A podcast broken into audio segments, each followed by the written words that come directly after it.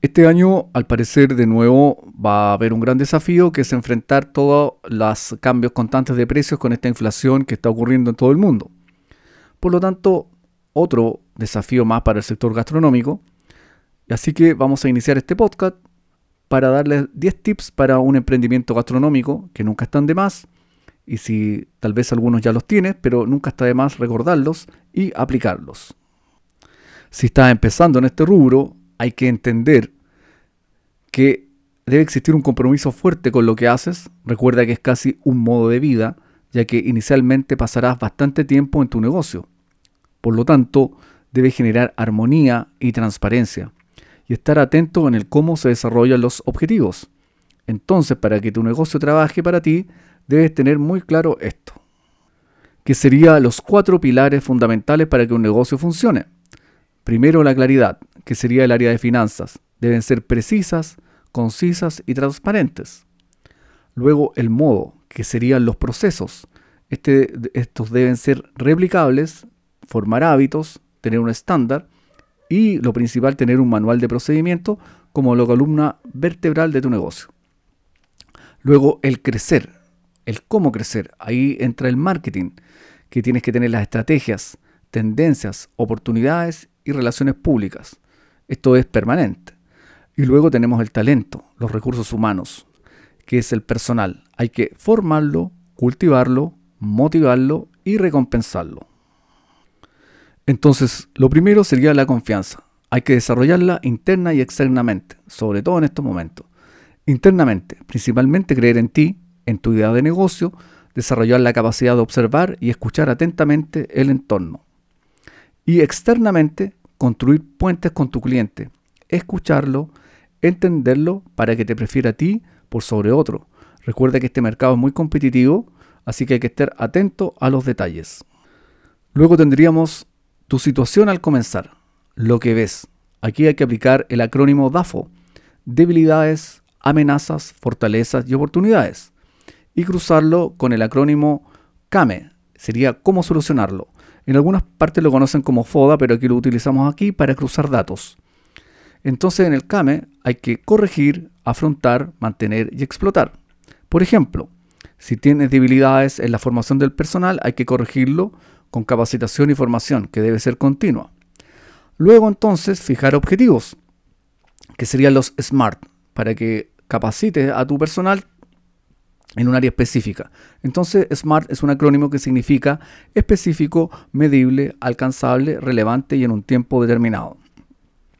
Luego, aplicar flexibilidad con el método y acrónimo SCAMPER, que significaría sustituir, combinar, adaptar, modificar, poner otro uso, eliminar y reordenar.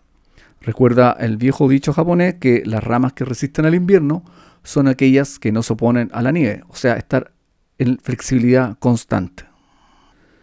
El punto 3 sería margen de utilidad. Evitar tenerlo muy claro.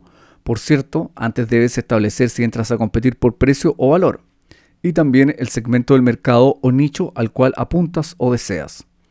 La fórmula en general sería costo total dividido por paréntesis 1 menos el margen deseado. Cierre paréntesis. Esto se puede aplicar en el Excel y es muy bueno. Recuerda que el que por precio viene, por precio se va, para que lo tengas presente. Luego tener claro el punto de equilibrio. El punto de equilibrio es el punto en el que los ingresos de tu restaurante equivalen a los costos y representan la cantidad de ingresos necesarios para cubrir los costos fijos y variables de tu emprendimiento durante un periodo específico y una vez calculada esta cifra se conoce el número de ventas que se necesita para obtener un equilibrio o un beneficio. La fórmula sería costos fijos partido por precio de venta menos el costo variable. Muy importante tenerlo en cuenta. El 5. Producto mínimo viable. Este es un concepto desarrollado a través del método Lean Startup. Su propuesta es realizar un prototipo de un producto o un servicio y lanzarlo al mercado.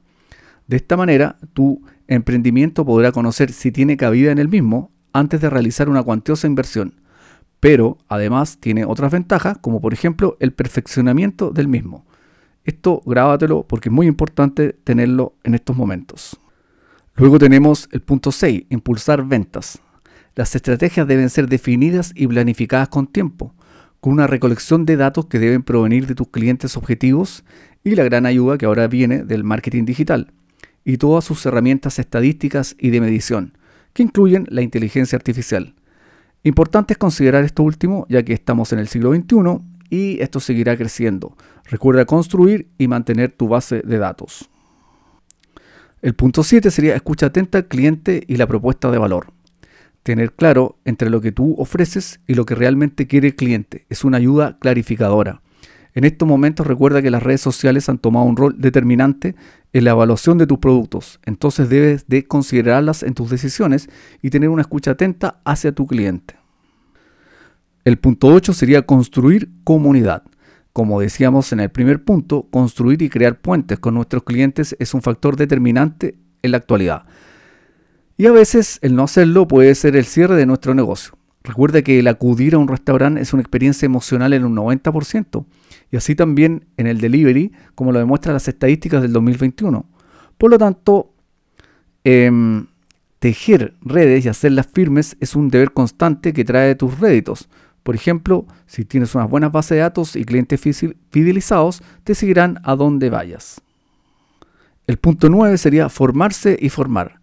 La capacitación no consiste en la aplicación temporal de programas para ponerse al día, sino que debe integrarse a la cultura interna de tu negocio como una práctica cotidiana. Incentivos y beneficios para tus colaboradores, pero también con resultados concretos en productividad y ventajas que se reflejan en las finanzas de tu emprendimiento. Los cambios tecnológicos son permanentes, así como las habilidades blandas, y tenerlos y aplicarlos son ventajas competitivas determinantes en este rubro. Nunca lo olvides. El punto 10, tener un porqué. Aquel que tiene un porqué lo bastante fuerte puede soportar cualquier cómo, decía Nietzsche. Tener una razón es lo que determina la diferencia entre una persona que alcanza cosas en la vida de aquella que solo se queda con la intención. Tener una razón es lo que hizo al hombre elevarse sobre las dificultades, las limitaciones y los retos. Por lo tanto, cuando sientas abatimiento, recuerda esto y entenderás el por qué lo haces y despejarás dudas y te ayudará a prosperar. Ahora te daremos algunos bonus. Por ejemplo, pasar a la acción y activar y validar tus ideas. Como señalamos en el punto 5, para ganar la confianza de tu cliente y que pase la barrera de dudas, de percepción y comprobación, haz el clásico test de pruébalo antes de comprarlo. Entonces, se hace un prototipo y se capturan datos con una encuesta de satisfacción. La idea de fondo es salir a buscar y conquistar un cliente que ya degustó nuestro mini producto. Eso es muy importante. Y recuerda, quien trate de venderle a todo el mundo termina no vendiéndole a nadie. La gente valora la experiencia y la especialización. Nunca olvides eso. Y aquí algo muy clave que de pronto no todos entienden o comprenden. La venta es un proceso que requiere tiempo y observar una curva de aprendizaje. Así que esto sería. Eh, espero que estén todos muy felices y un gran abrazo para este 2022 que se está viniendo complejo, pero un desafío más para el sector gastronómico.